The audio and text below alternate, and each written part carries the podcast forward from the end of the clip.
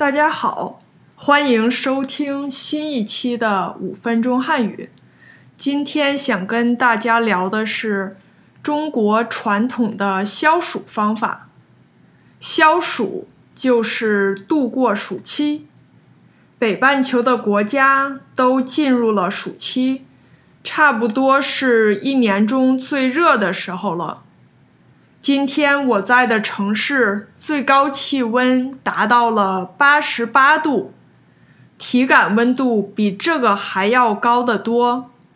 最近天气又晒又闷，还经常下暴雨，所以我一点儿都不想出门，每天就喜欢在家里待着。但是我能在家里很舒服的原因是。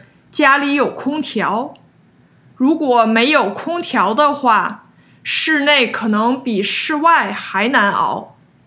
可是，空调是在一九零二年才被发明出来的。那以前没有空调的时候，中国人是如何消暑的呢？扇子是中国古人夏天最常用的消暑工具。古人夏天的时候用大树叶扇风解暑，这大概就是扇子的起源了。现在中国人还有很多人用扇子，扇子的种类也更多了，有大有小，有的可以折叠，有的不能，有的是塑料的，有的是天然的。我小时候最喜欢的扇子是檀香木扇。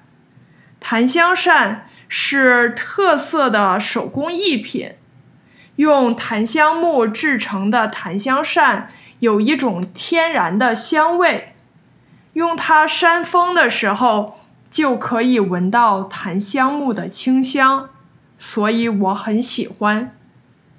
除了扇子。中国古人也用冰降温解暑。三千多年前的中国就有记录说，人们在冬天的时候把河里的冰凿出来，藏在地窖里，等到了夏天再把这些藏冰从地窖里取出来使用。冰可以放在室内。降低环境温度，也可以用来冰水果。夏天吃冰凉的水果很解暑。当然，古代的时候只有王公贵族才有能力储藏冬天的冰，到夏天使用。第三个消暑的办法就是凉席。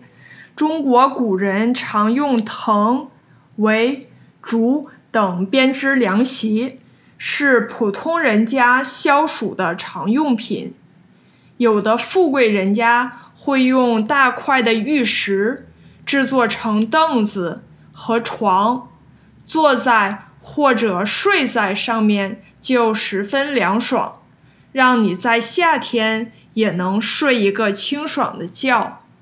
但是玉石十分昂贵。只有有钱人家才能负担得起。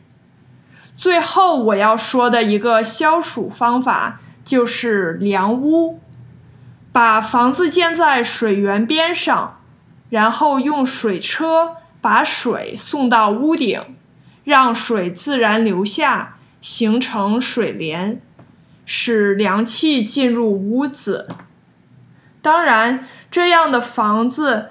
也需要严格的选址和设计，而且可能需要人力来推动水车，也不是寻常人家可以享受到的。除了扇子、冰、凉席、凉屋以外，中国人也喜欢吃一些传统的消暑食品来消暑，比如绿豆汤、西瓜和凉茶。中国人传统来说，认为夏天的饮食应该清淡一点儿，不要吃太多的荤肉。